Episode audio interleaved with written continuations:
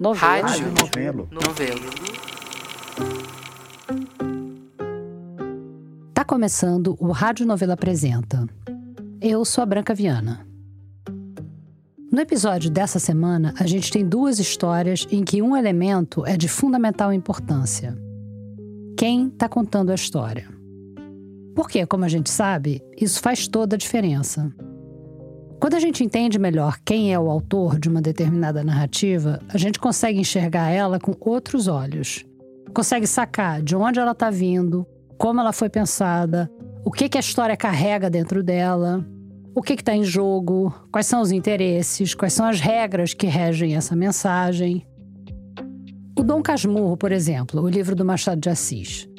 Esse talvez seja o exemplo brasileiro mais famoso de um narrador não confiável. O Bento Santiago passa o romance inteiro contando uma grande tragédia de como o primeiro e único amor da vida dele, a Capitu, traiu ele com o melhor amigo dele, o Escobar.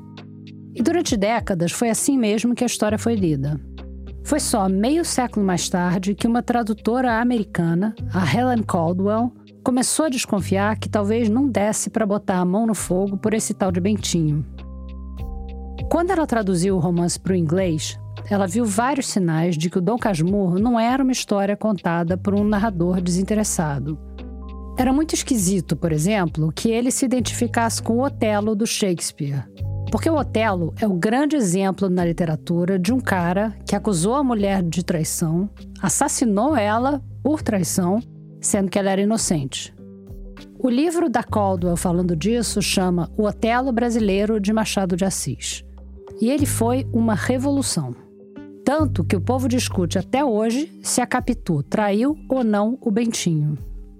Mas mais importante do que inocentar ou condenar a Capitu, até porque isso é impossível, é o que a Caldwell fez, de abrir os olhos de todo mundo, de tirar os olhos da narrativa e passar a olhar para o narrador. Para o que ele queria quando contou essa história. Esse tipo de análise costuma ser aplicado a textos de tudo quanto é tipo. Mas no caso da primeira história aqui desse episódio, o tipo de texto talvez te surpreenda um pouco.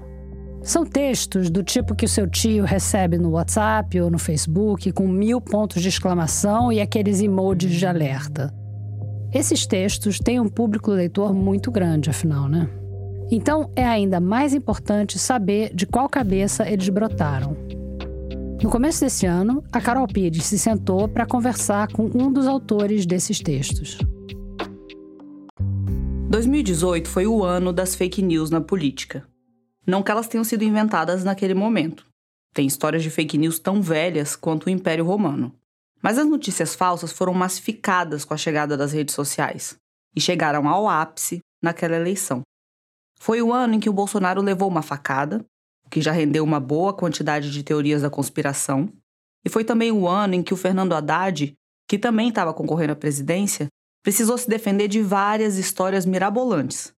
Teve foto montada dizendo que todos os seguranças dele eram cubanos, teve boato que ele ia legalizar o incesto e a pedofilia, e teve o famoso caso da mamadeira de piroca. Aqui, ó, vocês que votam no PT. Um vídeo compartilhado por milhões de pessoas falando que o PT e o Haddad distribuíam nas creches uma mamadeira, que no lugar do bico comum tinha um pênis de silicone com a desculpa de combater a homofobia. Olha o bico como é, ó. Tá vendo? O PT e Haddad prega isso para seu filho, ó. Tem que votar em Bolsonaro, rapaz. Bolsonaro que é para fazer o filho da gente homem e mulher. Essa história é bem surreal. Escolas não distribuem nem mamadeira normal, imagina então essas aí. Que existem mesmo, mas são vendidas em sex shop, para maiores de 18 anos. E não dá para medir exatamente o efeito que cada notícia falsa tem numa campanha política ou numa eleição presidencial. Mas que tem efeito, tem. Às 7h21 da noite deste domingo, chega a informação de que Jair Bolsonaro está eleito presidente da República. Aí fica a pergunta: por que alguém acredita numa fake news tão absurda? Como? Eu fui buscar essas respostas num lugar improvável. Você conhece a pessoa que inventou a mamadeira de piroca? Essa pessoa é famosa no mundo no subterrâneo das campanhas? É, com certeza. é. Ó, Não conheço e também não desconheço, né? Não tenho um contato. Mas eu falo para você, é galera que é, tipo, muito estudada. Não é um, um hackerzinho de fundo de, de garagem. É uma galera que é muito estudada mesmo. E, assim, existe toda uma estrutura para fazer isso. Essa voz é de uma fonte minha. Eu não posso revelar o nome dele porque nem tudo que ele faz no trabalho é legal. Então hoje vamos chamar ele de João. Eu conheci o João quando eu estava fazendo a reportagem e o roteiro da série Extremistas.br, do Globoplay, dirigida pelo Caio Cavecchini. A série acompanha o processo de radicalização política no Brasil. E as fake news são o principal combustível dessa radicalização. Então a gente, da equipe da série, tinha que encontrar alguém que trabalhasse criando essas notícias falsas.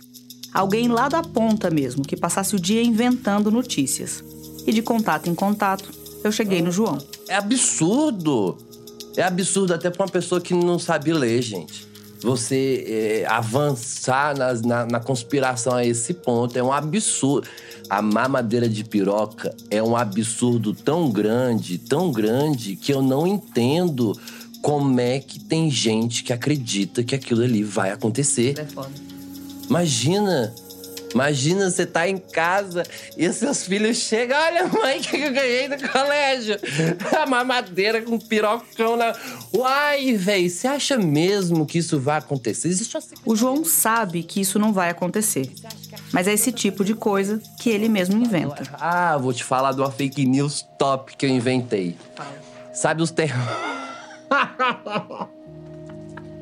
Sabe os termômetros?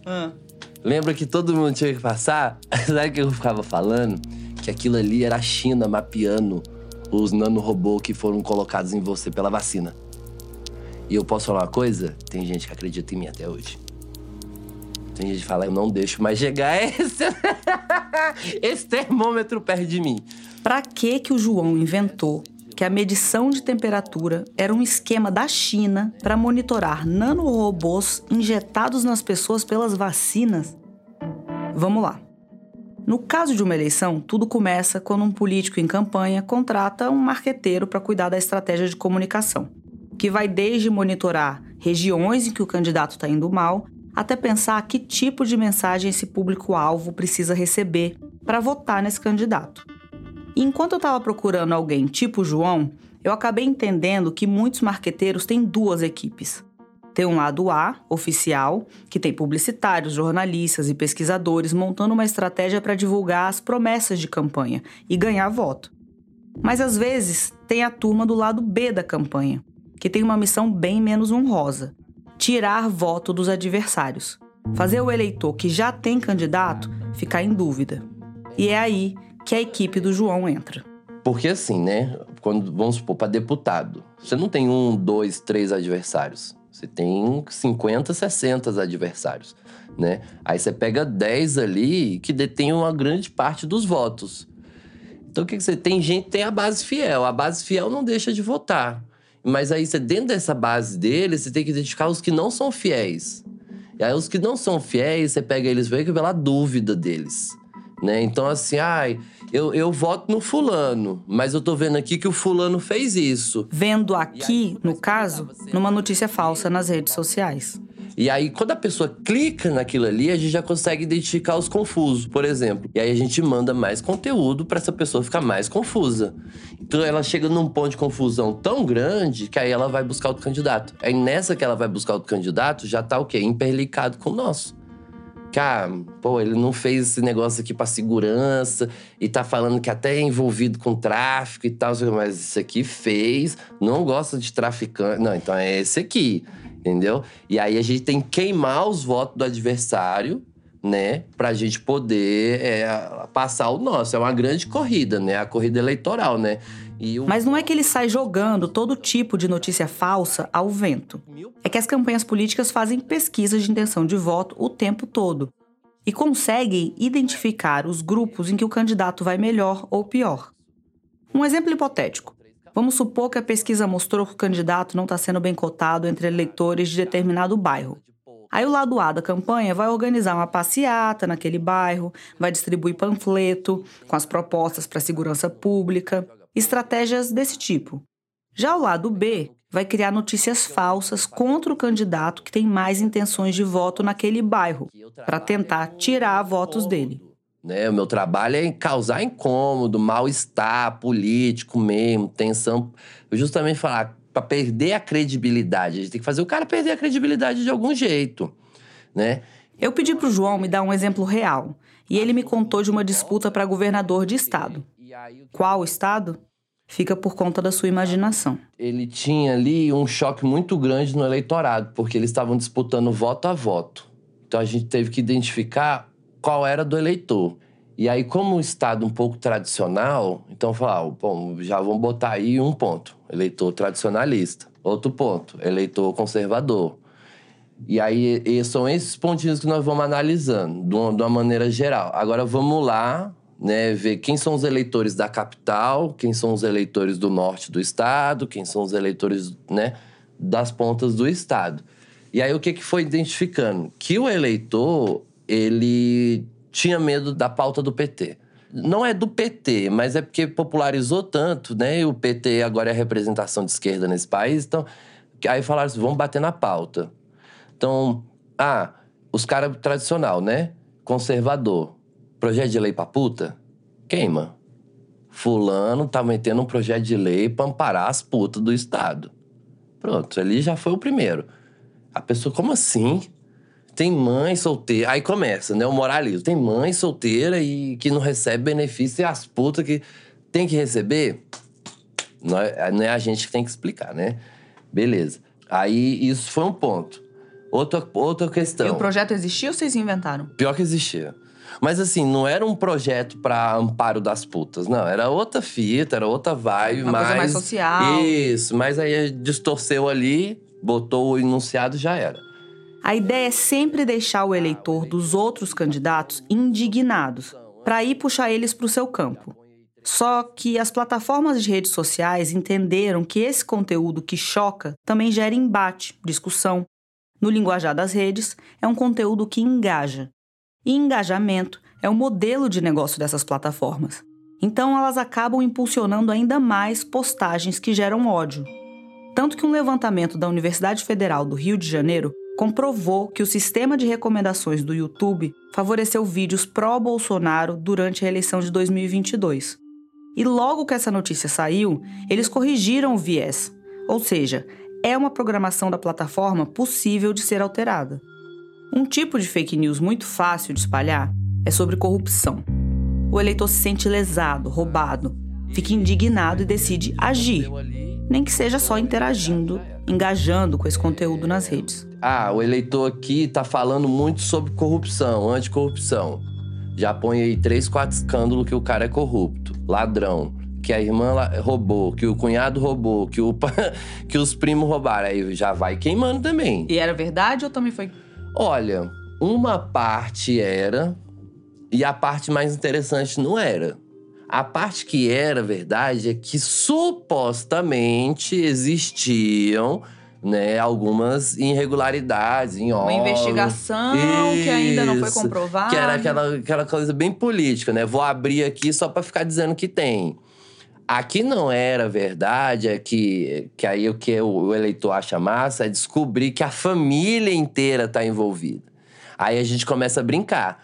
Que o fulano trouxe a irmã, que trouxe o cunhado, que trouxe o genro, que trouxe o sogro, que trouxe o primo, que trouxe não sei quem, e a família inteira se beneficia. Só que não pode ser sério, porque a gente não está dando notícia de jornal. A gente tem que achacar a parada. Uhum. Então a gente põe o eleitor com cara de palhaço, a máscara caindo, sabe? Não sei se você viu aquele memezinho que o cara tira a máscara de palhaço e ele tá pintado de palhaço. Tipo isso. Uma coisa que o eleitor também, principalmente daquele estado, não gosta muito: ostentação. O que, que a gente pegou? Cara, é ostentador. Uísque caro, charuto, roda de pôquer, não sei o quê. E aí foi. E isso tudo, por mais que a gente que entende, ah, pô, tá achando ruim que o cara joga pôquer, o eleitor acha. Uma vez que o João tem os dados de intenção de voto por região, sexo, religião e já entendeu qual assunto que está pegando para cada segmento, aí sim ele pensa na fake news que faz sentido. Se o contratante dele é um cara que vai contra as medidas de isolamento na pandemia, que é contra a vacina, faz todo sentido inventar que a vacina é um complô da China para instalar nanorobôs nas pessoas e controlá-las como um rebanho. Na verdade, eu tenho a ideia, passo para meu contratante. Geralmente, os contratantes são os marqueteiros mesmo, chefe de gabinete, a galera lá do, do núcleo duro. E aí a minha equipe ela já vem completa. O cara falou: é isso mesmo, eu já tenho a minha produção de conteúdo ali, a gente faz Faz os memes, faz os os memes, GIF, vídeo, negócio pro WhatsApp, pra tudo. E aí, psh, dissemina em plataformas de robô.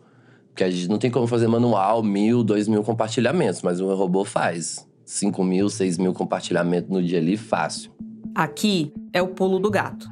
Depois que o João começou a trabalhar para campanhas grandes, com marqueteiros bem conectados, ele passou a ter acesso a uma plataforma, tipo um programa de computador, que meio que hackeia várias redes sociais, Facebook, Instagram e também o WhatsApp. O João configura, por exemplo, que ele quer entrar em grupos de WhatsApp que tenham Copacabana no nome. Aí aparecem centenas: vizinhos de Copacabana, surfistas Copacabana, babás Copacabana, Bolsonaro Copacabana, qualquer coisa Copacabana. Ele entra nos maiores, onde a presença dele não é nem percebida. E uma vez dentro desses grupos, ele começa a espalhar links, memes e fake news. Por isso, o programa consegue fazer milhares de compartilhamentos por dia. Porque em vez de entrar nos grupos de um por um manualmente, ele entra em centenas de uma vez através dessa plataforma. E segundo João, dá para configurar esses robôs, que ele chama de neurobots, para interagirem sozinhos dentro dos grupos. Por exemplo, um robô está configurado para ser uma mulher que flerta com vários usuários, respondendo comentários com corações, piscadelas. Outro robô é configurado como um macho escroto, e um terceiro como um cara ponderado. Depois de um tempo despercebidos ali no grupo, só interagindo com postagem dos outros, o robô mulher é programado para soltar uma denúncia contra o candidato do grupo, que no caso é adversário do candidato que contratou o João. Aí o robô macho escroto está configurado para responder esculachando a denúncia da robô mulher. E o robô ponderado vem dizer que, independente da notícia ser verdadeira ou não, a mulher merece respeito.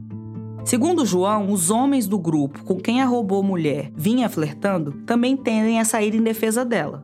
Aí vira uma brigaiada e esse grupo de mobilização acaba morrendo, o que é bom para o candidato do João.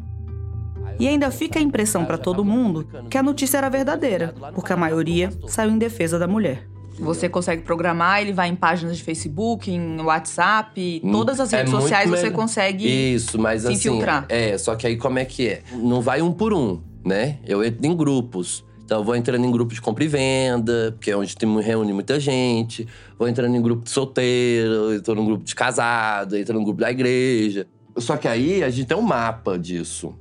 Então, eu tenho 20 grupos de compra e venda, o conteúdo é uma coisa. Eu tenho 20 grupos de, de solteiro, o conteúdo é outro. Eu tenho 20 grupos de igreja, o conteúdo é outro. Então, para a igreja lá, por exemplo, citando esse caso aí, o pessoal da igreja, a gente bateu muito na questão que ele queria joia das putas, queria fazer parada gay, queria apoiar os gays, não sei o quê, kit gay, mamadeira de piroca. E a gente embala tudo no mesmo mote e manda para esses grupos, né? Agora, pra galera assim que é mais distinta, tipo de grupo de compra e venda e tal, por exemplo, aí é tudo. O que a gente. Aí a gente lança 10, 20 publicação pra gente ver qual que tá viralizando mais. Viralizou ali, a gente começa a bater em cima daquele assunto. Né? É um teste também. É, Já tem que rolou fazer de você AB, pensar aham. numa mega fake news e flopar? Como assim, desculpa? Você pensar assim, nossa, essa história aqui vai, vai viralizar. E aí, uma vez que você solta, ninguém Aham, compartilha? Foi, esse da eleição recente agora. A gente achou que o fato de falar que o, que o candidato da, da, da família tinha amante, a gente fala, é isso aqui. Vamos lá, caçar amante pro cara. Fa- Família tradicional, segundo esses caras, é homem, mulher, amante e filhos. Né? Então a gente criou uma parada muito grande em cima disso, achando que acabou pro cara. O cara ia, porra, o cara ia aparecer no Jornal Nacional explicando que não tinha amante e tal, não sei o quê. Muito pelo contrário. Foi uma coisa tão abafada, o nosso operador lá do WhatsApp foi preso e morreu o assunto. Não viralizou. Não viralizou, entendeu? Qualquer pessoa é capaz de criar uma notícia falsa, uma mentira. Mas fazer isso como profissão exige mais do que criatividade. No caso do João, que trabalha fazendo isso para campanhas eleitorais, tem que ter também um certo feeling político. E política é uma coisa que está na vida dele desde criancinha. A minha família sempre foi militante. A, a minha avó, inclusive, ela é militante até hoje. Né? E é uma militante ferrenha, assim. Então, tem fotos, nossa, quando eu era mais pequeno, trajado, né, de Lula né, da cabeça aos pés. Não que eu seja bolsonarista ou seja lulista, não, porque o engraçado da minha vida política é que eu sou filiado ao Republicanos, né? Mas eu não me filiei ao Republicanos por conta da Universal. Eu me filiei por conta do Zé de Alencar, que era o vice do Lula, né? Que eu acho que era a política que tinha que ser aplicada, que era dele. Aí, infelizmente, o presidente morreu e aí a Universal tomou de conta, né? Então começa daí, é militância. Eu aprendi a militar primeiro. Ele contou que a avó dele era socióloga e que na adolescência ele até teve vontade de ser também. Mas na hora de escolher a graduação, ele acabou indo para o direito. Só que ainda durante a faculdade, ele começou a trabalhar em outra área, redes sociais. Era fazendo rede social, engajamento orgânico. Na época não tinha muito, porque eu comecei em 2010. Né? E aí, ali em 2010, questão de tráfego pago, impulsionamento, essas coisas não existia muito. O que tinha era tipo o Twitter. E tinha que bombar no Twitter. Então a gente trabalhava muito em cima de Twitter, com informação, tinha que te levar pros TTs, tinha que viralizar. E não tinha como pagar. Você pagava os outros para poder o fulano lá ir lá e retweetar, ou então, entendeu? Só que aí começou Era muito manual. Era muito, muito manual mesmo, sabe? Tanto que eu trabalhei num evento antes da política, que a gente manteve ele três dias nos TTs nacionais. Como? Nossa, a gente era um evento com muitas bandas, a gente entrou em contato com o fã-clube de todas as bandas no Brasil inteiro. Falando, temos que subir, temos que subir, temos que subir a hashtag, tem que subir a hashtag. E aí a gente entrou em contato com o fã-clube em Manaus, no, é, no norte, no sul, no nordeste, no sudeste. Eram milhares de pessoas, sabe? Para atender de fã-clube. Aí, assim, fulano, quantos você tem? 100? Então eu preciso de 100 compartilhamentos seus. Quando você tem mil, me compartilha mil. E aí foi. Nossa, mas era muito manual, igual você falou, manual. Hoje não, hoje você foca no conteúdo e monta a estratégia do pago, né? Pra ele poder disseminar mesmo numa larga escala. Naquele tempo, viralizar nas redes sociais dava muito trabalho. Não tinha os algoritmos sofisticados de hoje e nem robôs automatizando os compartilhamentos e fazendo envios em larguíssima escala. O João já vivia essa rotina de engajamento e hashtags, mas ele ainda não tinha colocado a política no meio. Porque, assim, eu tava em casa de final de vida ruim. E aí eu tava com problema, tal, muito vagabundo, drogadício demais, tomando papel, doce, aí eu queria me matar. Aí nessa de queria me matar, eu, eu fui, fui pro meu apartamento, apaguei as luzes tudo, botei uma música daqueles heavy metal mais suicida que você pode ter.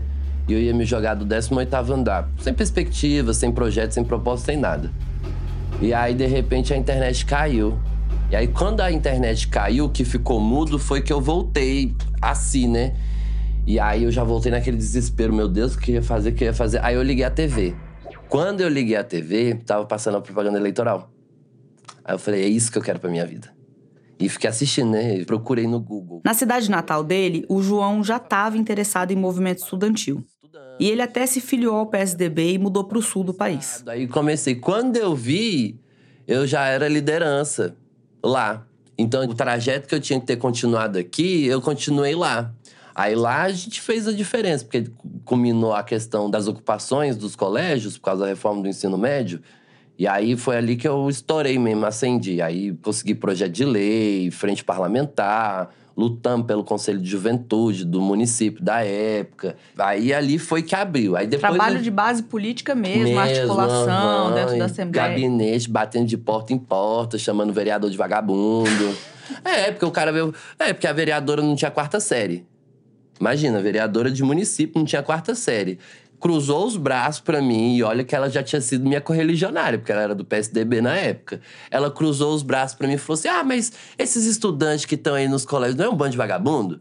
Falei: "Vereadora, senhora não tem a quarta série. A senhora tá falando com representante da Uni, da União Nacional dos Estudantes, com universitário. Você tá chamando os dois de vagabundo? Pelo amor de Deus." E aí foi. Tanto é que tem gente até hoje que fala assim, mano, essa articulação política sua é muito violenta.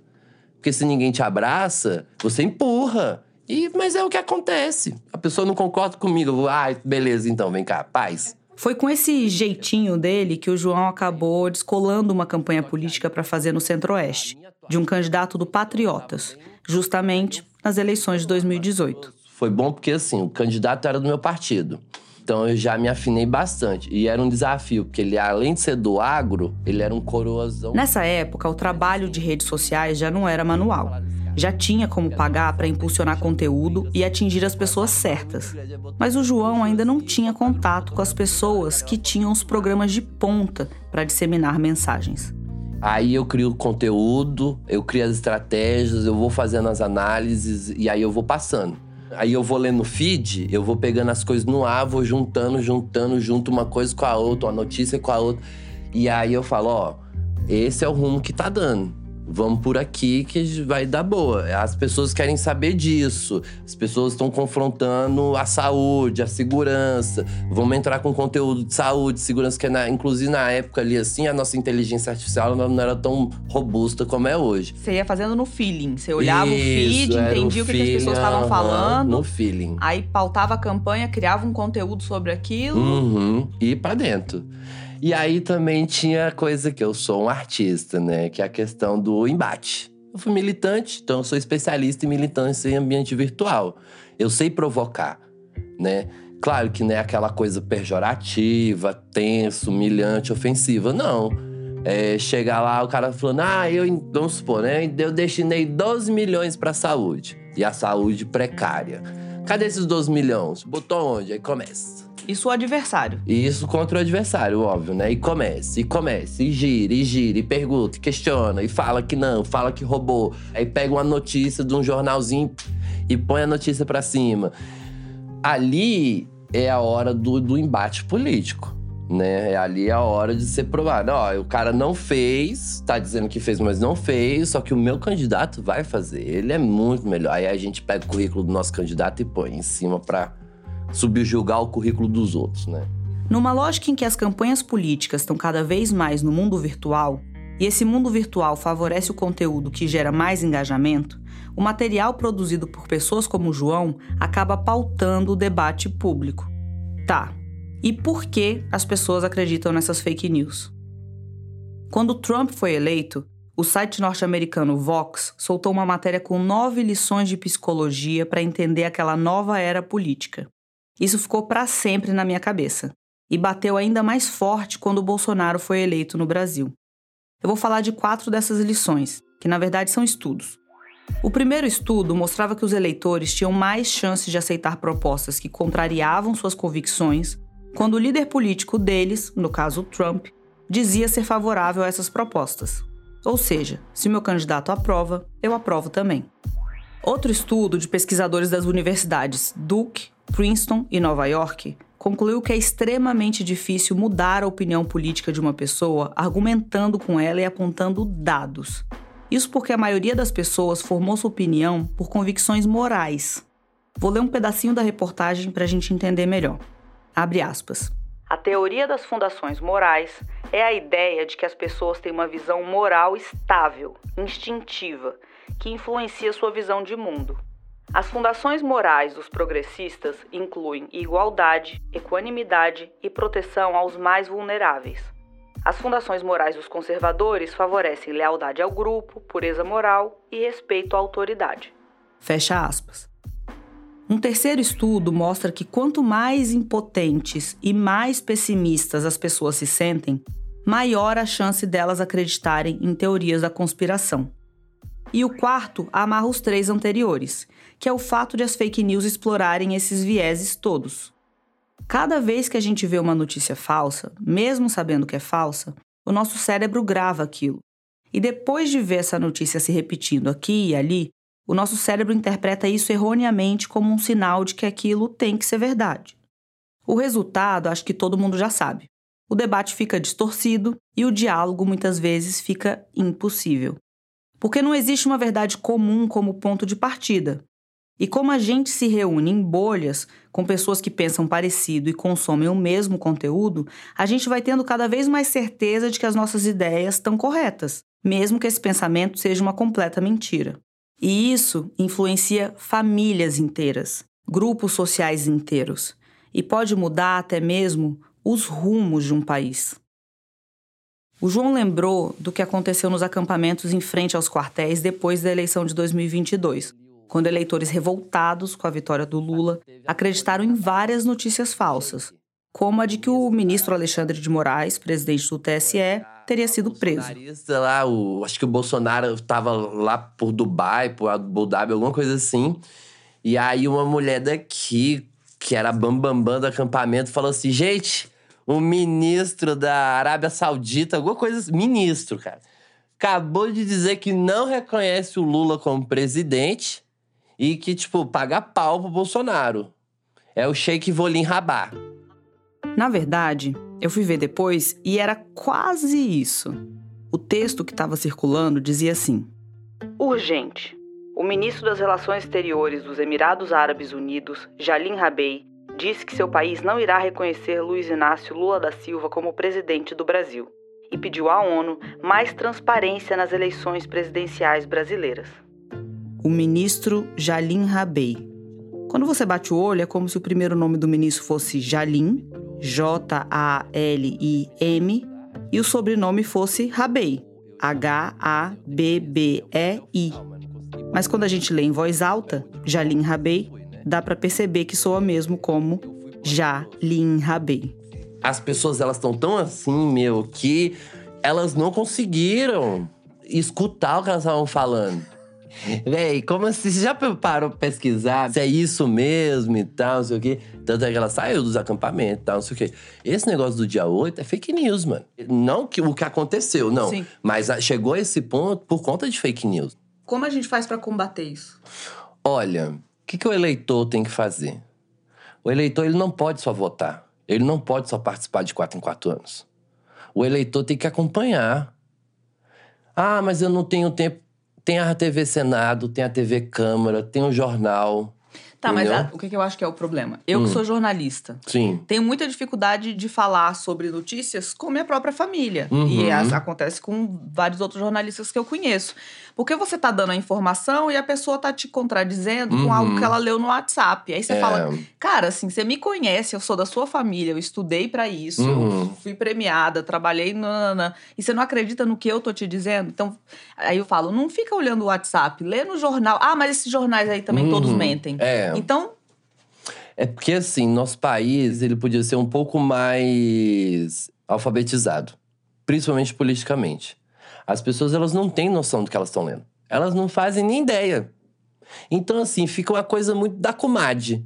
É porque a comadre brigou com a comadre lá. Fica uma coisa muito de rua. E, e é justamente esse analfabetismo. Eu não sei como fala, se é político e tal. E essa distanciação das pessoas do poder é que faz elas acreditar em qualquer coisa. Educação política é super importante mesmo, mas educação digital também. Tem algumas regrinhas básicas para você saber se um conteúdo é falso. Primeiro, tem que desconfiar sempre, principalmente quando a notícia é absurda ou força a barra para te indignar, tipo aquelas cheias de ponto de exclamação. Outra coisa fácil de fazer é jogar informação no Google, que hoje tem vários sites e ferramentas de checagem que ajudam a diferenciar o que é fato do que é falso.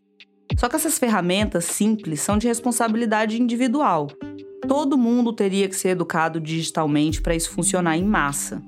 Eu, como jornalista, acho que a imprensa tem um papel também, de se auto-explicar melhor.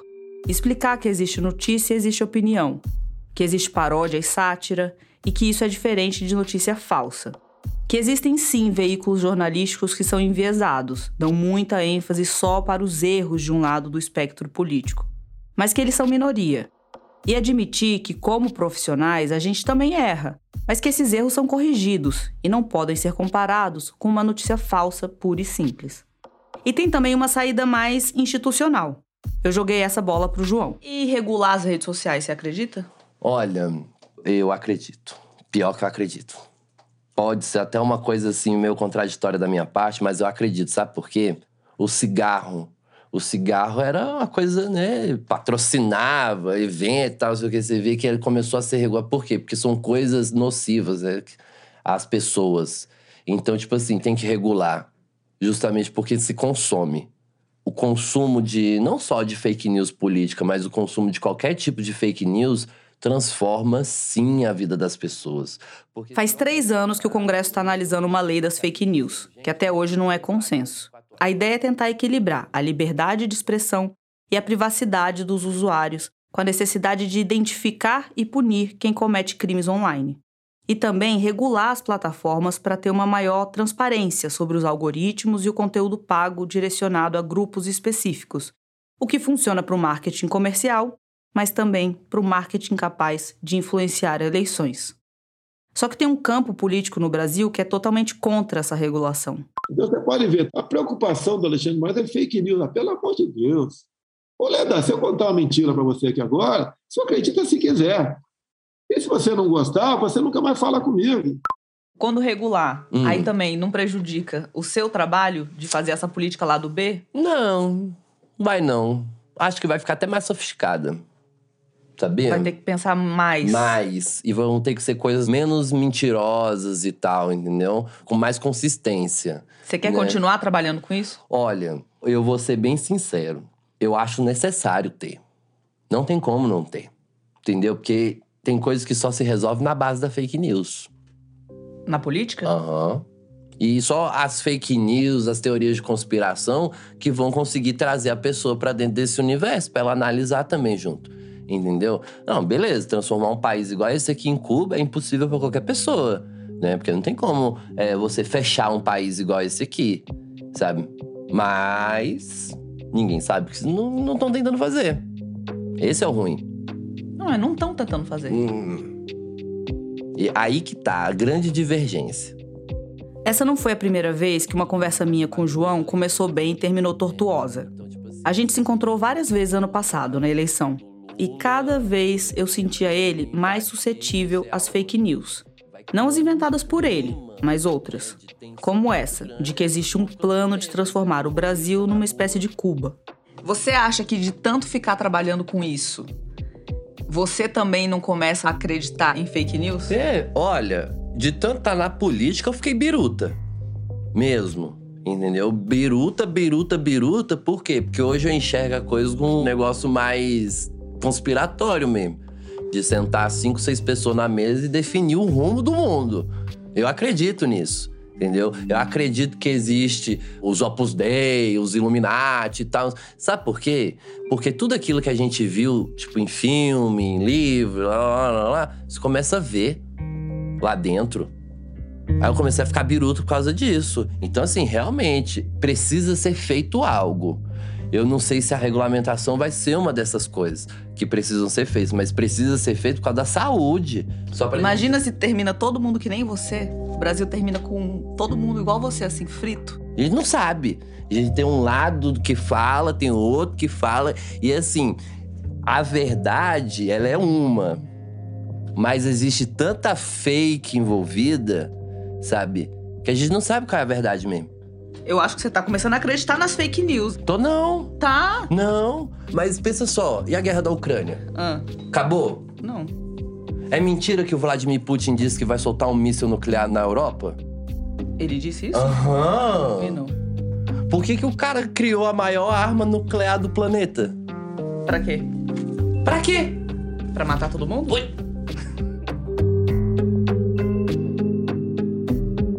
Essa foi a Carol Pires, colaboradora da Rádio Novelo. Ela também apresentou o Retrato Narrado, um perfil em seis episódios do ex-presidente Jair Bolsonaro e, entre muitas outras coisas, foi uma das roteiristas da série Extremistas.br, onde tem mais entrevista com João. Essa história foi produzida com o apoio da organização Redes Cordiais, que promove educação midiática. Te convido a visitar o site deles, redescordiais.com.br, e seguir eles em todas as redes sociais no arroba redescordiais para conhecer as outras iniciativas que eles têm feito por aí. Já já a gente volta. Na segunda história da semana, o foco não é no que um determinado autor escreveu, é no que vários autores deixaram de escrever. Quem vai explicar isso tudo porque é um assunto em que ele está fissurado faz um bom tempo, é o Tiago Rogero. Eu gosto muito de história de terror. Praticamente todo fim de semana eu vejo um filme novo. E isso é meio que uma roleta russa, né? Porque não é todo filme de terror que é bom. Na verdade, eu diria que a maioria não é boa.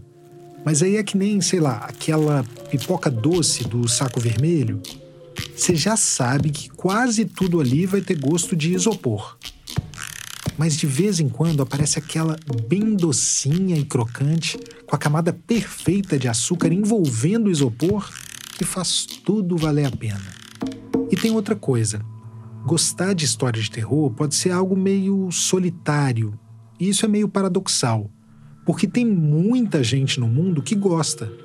Entra ano e sai ano, sempre na lista dos filmes mais vistos no cinema tem lá uns dois ou três de fantasma, de monstro, de demônio. Só que também tem muita gente que não gosta. E quem não gosta não cogita sequer assistir, nem mesmo os filmes que são realmente bons, que são indicados ao Oscar e tudo mais. Na minha casa é assim: a minha esposa não gosta e não vê nem por decreto. Se você é desse grupo, pode ficar tranquilo que esta aqui não é uma história de terror. Mas eu vou falar sobre histórias de terror. É, eu, desde muito pequeno, sempre fui absolutamente aficionado né, pela literatura de horror e, e, tocado por essa experiência tão desagradável que é o medo, né? E ao mesmo tempo tão prazerosa, né? Este é o Júlio França. Eu sou professor de teoria da literatura da Universidade do Estado do Rio de Janeiro eu já há uns 15 anos, mais ou menos, desenvolvo uma pesquisa no âmbito da literatura brasileira que eu tenho chamado de poéticas negativas, né? Aqueles modos de composição ficcional que são, de alguma maneira, centrados nos aspectos mais sombrios da existência, né?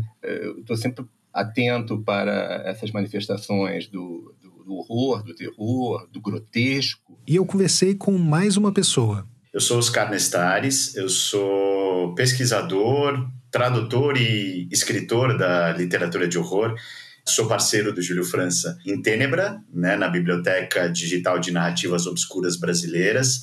Foi por isso que eu procurei eles, por causa desse projeto, Tênebra. Né, a nossa biblioteca de narrativas obscuras, que depois virou o livro da Fósforo, em que a gente busca um outro olhar para a nossa tradição literária, tentando perceber outras poéticas, outras expressões ficcionais na nossa história literária, com essa perspectiva do horror, das poéticas negativas, do medo, daquilo que nos assombra, perturba. Então, a minha vida, de certa forma, gravita em torno desse núcleo que é a literatura de horror. Então você vê que essa história aqui tem um lado, o lado das pessoas que gostam de terror. Só que o Júlio e o Oscar gostam em outro nível, né? Porque eles fizeram disso a carreira deles. No caso do Oscar, quem abriu essa porta foi a mãe dele. Eu era muito novinho, ainda minha mãe tinha um espírito meio maldoso, ela gostava de dar sustos em mim na minha irmã. Ela armava uns sustos cotidianos, desde se esconder embaixo da nossa cama e começar a forçar o colchão, essas coisas assim, sabe? Acho que ela gostava de ver a gente apavorado. De falar. Nota mental: metas de paternidade. Bom, mas é o tipo de experiência que pode acabar dando em dois caminhos, né? Ou a criança fica meio traumatizada, ou então pode acabar gostando de sentir medo. E a gente já sabe que o Oscar seguiu pelo segundo caminho. Mas eu, eu adorava aquilo. Né? Eu falava, nossa, o que está acontecendo? O que, que tem aqui embaixo da cama? Era uma coisa de, ao mesmo tempo, me reprimia, mas eu senti essa vontade de saber o que estava ali, né? O que estava que, que, que escondido ali. Eu, particularmente, eu, eu, tenho uma queda por um tipo né, específico de experiência de medo, que é exatamente a, a do medo sobrenatural. Até mesmo por ser alguém absolutamente cético, assim, eu realmente não acredito em nenhum tipo de evento sobrenatural e compenso isso muito com a ficção, né? O Júlio mandou essa logo no começo da conversa. E eu, que não sou cético, que vejo filme de terror todo fim de semana e acredito fortemente no sobrenatural, precisava primeiro esclarecer isso com ele. É, ô, Júlio, tipo, em nenhum momento, mesmo depois de você ter, sei lá, você lê um, um conto aterrorizante ou assistir um filme que realmente te pegou, em nenhum momento você tem medo, assim, você não tem medo que vai aparecer algo na sua frente, no mais escuro dos ambientes, sem luz, na mais propícia situação para que uma assombração se manifeste diante de você, você nunca tem medo. Não, não é bom eu esclarecer, né? Estou falando do velho Júlio França agora, né, com mais de 50 anos. É claro que o jovem Júlio França tinha. Ah, bom. No princípio era o medo. Mas aí o tempo passou. Sabe quando tá tudo escuro em casa, você olha para um canto e acha que tá vendo a silhueta de uma pessoa, mas daí se acende a luz e no fim era só uma camisa no cabide que você esqueceu para fora do armário? Acho que foi isso que o Júlio fez quando ficou mais velho. Metaforicamente, ele acendeu a luz. O que não quer dizer que ele não sinta medo sob demanda. No momento que eu estou ali lendo uma obra de horror ou assistindo um filme assombrado, né, eu mergulho ali no pacto ficcional e experimento, né, o medo tal qual. Eu assimilo aquela condição, né. Acho que é uma exigência, né, para que a narrativa de medo funcione, né. Dizer, você tem que fazer a famosa suspensão da descrença Agora, terminada a obra, fechado o livro, encerrado o filme, o escuro não me assusta. Assim. Bom, mas essa minha conversa com eles não foi só para ficarem os três tricotando sobre o gosto por filmes de terror. Eu procurei eles porque já tem um tempo que eu fico pensando numa coisa. É o seguinte: nesse tipo de história, especialmente as de fantasmas, que são as minhas favoritas, tem uma espécie de regra Geralmente, salvo raríssimas exceções, o fantasma é alguém que sofreu muito em vida, ou que teve uma morte violenta, ou então as duas coisas. E que por causa disso não teve um fechamento para esses assuntos e não pôde descansar. Está fadado a ficar vagando por aqui pela eternidade. Um bom filme para exemplificar isso é O Sexto Sentido, de 1999. É aquele que tem o Bruce Willis e um menininho. I see mas dá para pensar num monte de outros filmes com essa regrinha. O Iluminado, de 1980, Os Outros, de 2001, até Ghost, aquele de 1990 com a Demi Moore, que nem é um filme de terror, eu acho que é drama. Oh, I hope it wasn't a masterpiece. Bom, mas tem uma outra coisa que não só os filmes, mas as histórias de fantasmas em geral têm em comum: a cor dos fantasmas. Não a cor da figura fantasmagórica que eles assumiram, nem a cor daquele brilho fantasmagórico do efeito especial, mas a cor desses fantasmas em vida. Ou melhor, a cor das pessoas que um dia eles foram. Nessas histórias, em geral, é tudo fantasma de gente branca. É criança branca, adulto branco, idoso branco. Só que essa é uma conta que não bate especialmente se a gente pensar no país que produz a maior parte dessas histórias, os Estados Unidos, mas também no Brasil. Se a premissa básica do fantasma é que ele sofreu em vida e ou teve uma morte violenta, cadê os fantasmas dos milhões de escravizados? E não só eles, pensando depois da abolição. A lógica do poder público para com as pessoas negras sempre foi a da eliminação. Hoje, no Brasil, de cada 10 vítimas de mortes violentas, 7 são negras.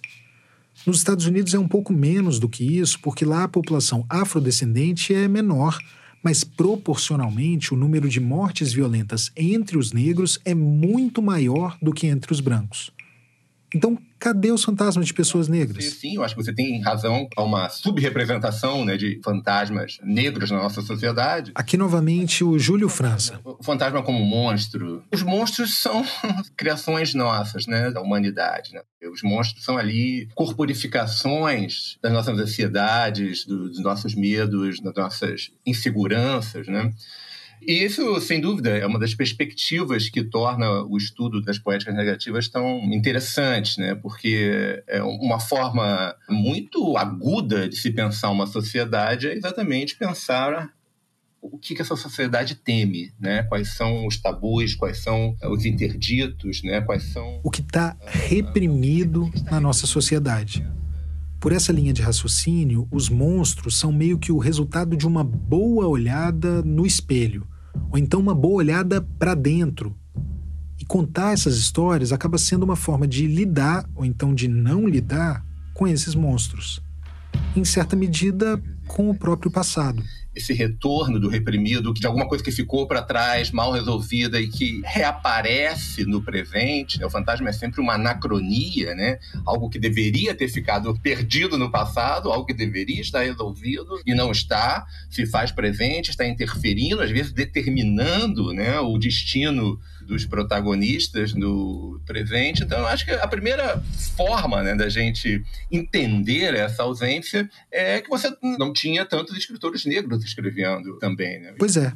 O Oscar concorda com isso. Eu acho que isso diz respeito ao pouco contingente de autores e autoras negras né, que tivemos aí, principalmente ao longo do século XIX, inclusive de autoras. Né? E acho que essa é uma explicação um pouco óbvia, né?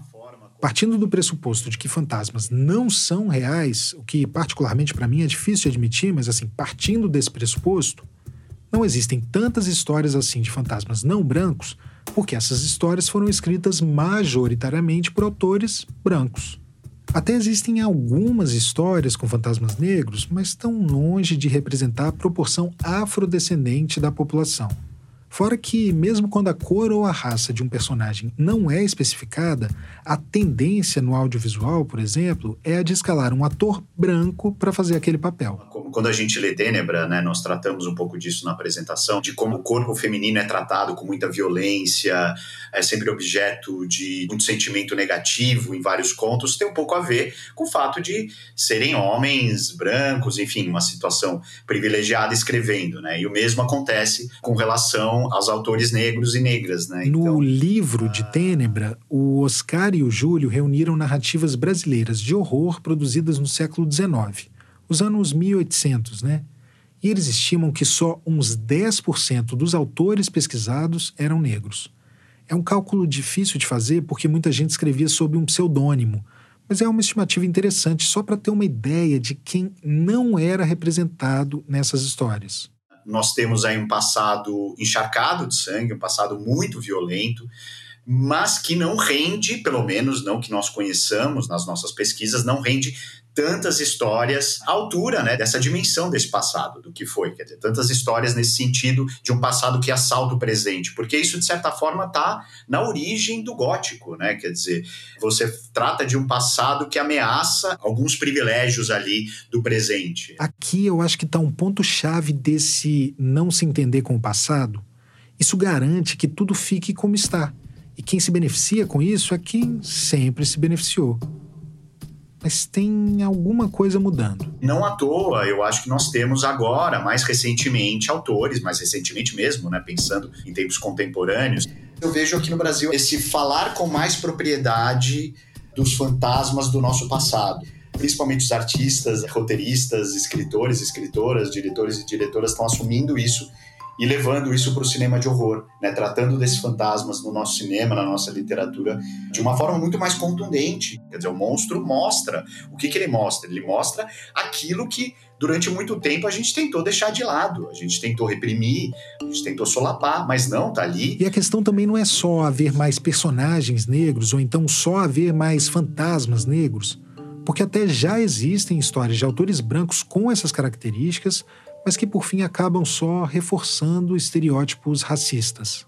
A questão principal, além de contar essas histórias, é fazer isso com a profundidade, a complexidade e a humanidade que só mesmo escritores, atores e diretores negros conseguiriam, que é o que a gente tem visto com as produções do Jordan Peele, por exemplo. Se você for fã de terror, uma rápida dica aqui. Assiste O Mistério de Candyman de 1992 o diretor é um homem branco.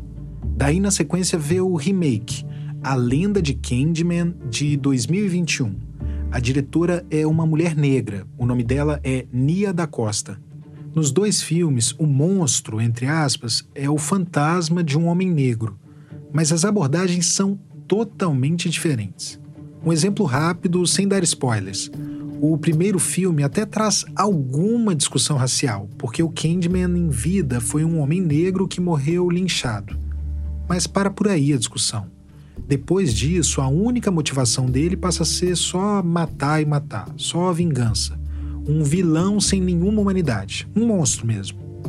Já o filme mais novo traz a discussão toda para a violência que é cometida até hoje contra as pessoas negras. Não, e é essencial, né? O passo, né, para que esses fantasmas, né, possam ser representados como efeitos de injustiças do passado, o primeiro passo é a própria consciência, né, de um passado injusto. Isso é um processo, né, na nossa sociedade, a tomada de consciência desse passado violento, desse passado monstruoso. Né? Isso precisa, dentro do, do imaginário do país, precisou ser lentamente construída essa ideia para que aí sim isso também pudesse comparecer na ficção. Né?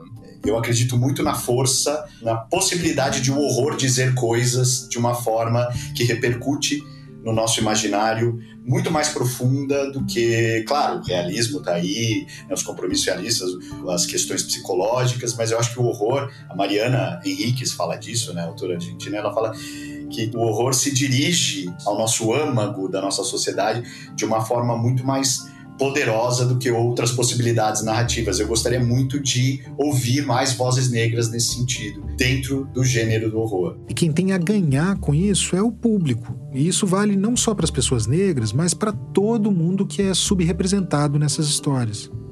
Ou seja, todo mundo que não é homem, hétero, cisgênero e branco.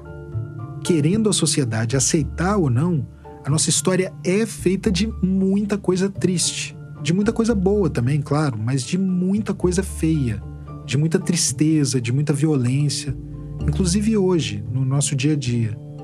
Os monstros a gente já tem. Eles vivem sacudindo a nossa cama, sussurrando nos nossos ouvidos, desafiando a gente a encarar. O que falta é olhar bem para o espelho.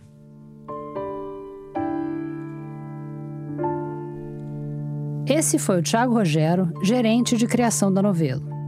O Tiago também criou e apresentou a série Projeto Querino, que é uma história afrocentrada dos últimos 200 anos no Brasil. A gente volta daqui a pouquinho. Direto de Brasília, os manifestantes invadiram. o ex-presidente Jair Bolsonaro tem que bater No Oriente Médio, conflito armado. Se as notícias se atropelam, se a velocidade das redes tira o foco, saiba que existe um podcast para dar nexo a tudo isso. Olá, eu sou a Letícia Arcoverde, editora do Nexo Jornal, e estou aqui para convidar você a ouvir o Durma com Essa, o nosso podcast diário de notícias. De segunda a sexta, no início da noite, a gente publica um novo episódio que explica fatos importantes que podem continuar a ecoar por aí. Informativo, objetivo e cheio de contexto tudo em até 15 minutos. Ouça o Durma com essa na sua plataforma de áudio preferida, no YouTube ou no site do Nexo, nexojornal.com.br.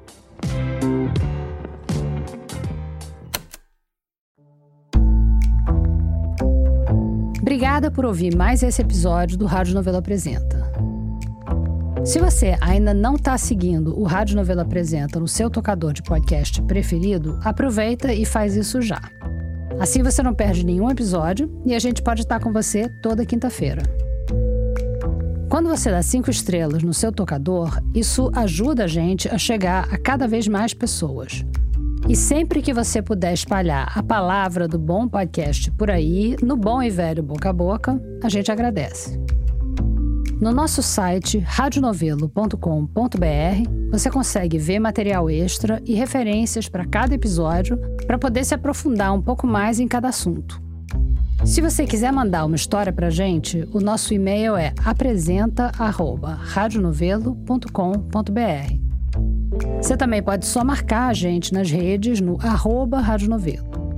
O Rádio Novelo Apresenta é um original da Rádio Novelo a gente tem o apoio da Open Society Foundations. Os episódios novos saem às quintas-feiras. A direção criativa é da Paula Scarpim e da Flora Thomson Devô, e a produção executiva é do Guilherme Alpendre. A gerência de criação é do Thiago Rogero, a executiva é da Marcela Casaca e a de produto e audiência é da Juliana Jäger. Nossos produtores sênior são o Vitor Hugo Brandalize, a Evelyn Argenta e a Bia Guimarães. As produtoras da nossa equipe são Bárbara Rubira, Gabriela Varela, Júlia Matos e Natália Silva. A checagem desse episódio foi feita pelo Gilberto Porcidônio. A montagem é da Mariana Leão. A Paulo Scarpim fez o desenho de som. Nesse episódio, a gente usou música original de Chico Correia e também da Blue Dot. A mixagem é do Pipoca Sound. O desenvolvimento de produto e audiência é feito pela Fecris Vasconcelos e pela Bia Ribeiro. O Eduardo Wolff é responsável pelo conteúdo e engajamento das nossas redes sociais e o design das nossas peças é do Matheus Cotinho. Obrigada e até a semana que vem.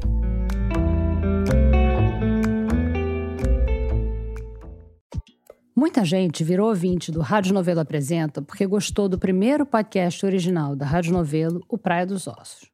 É o seu caso também? Já ouviu Praia? Mas e o Crime e Castigo? Você já ouviu? O Crime e Castigo é uma espécie de spin-off do Praia dos Ossos, porque quando a gente lançou Praia, a gente ficou muito surpresa com a quantidade de mensagens punitivistas que a gente recebia nas redes. De que o Doca Street, o assassino da Ângela Diniz, devia ter pegado prisão perpétua, ou até defendendo a pena de morte. Com essa pulga atrás da orelha, a gente foi atrás de entender melhor como funciona o sistema penal e quais são as alternativas a ele conversando com vítimas, parentes, ofensores, pesquisadores do direito. Procura aí Crime e Castigo no seu aplicativo de podcasts preferido ou vai no nosso site radionovelo.com.br e depois escreve para cá contando o que você achou.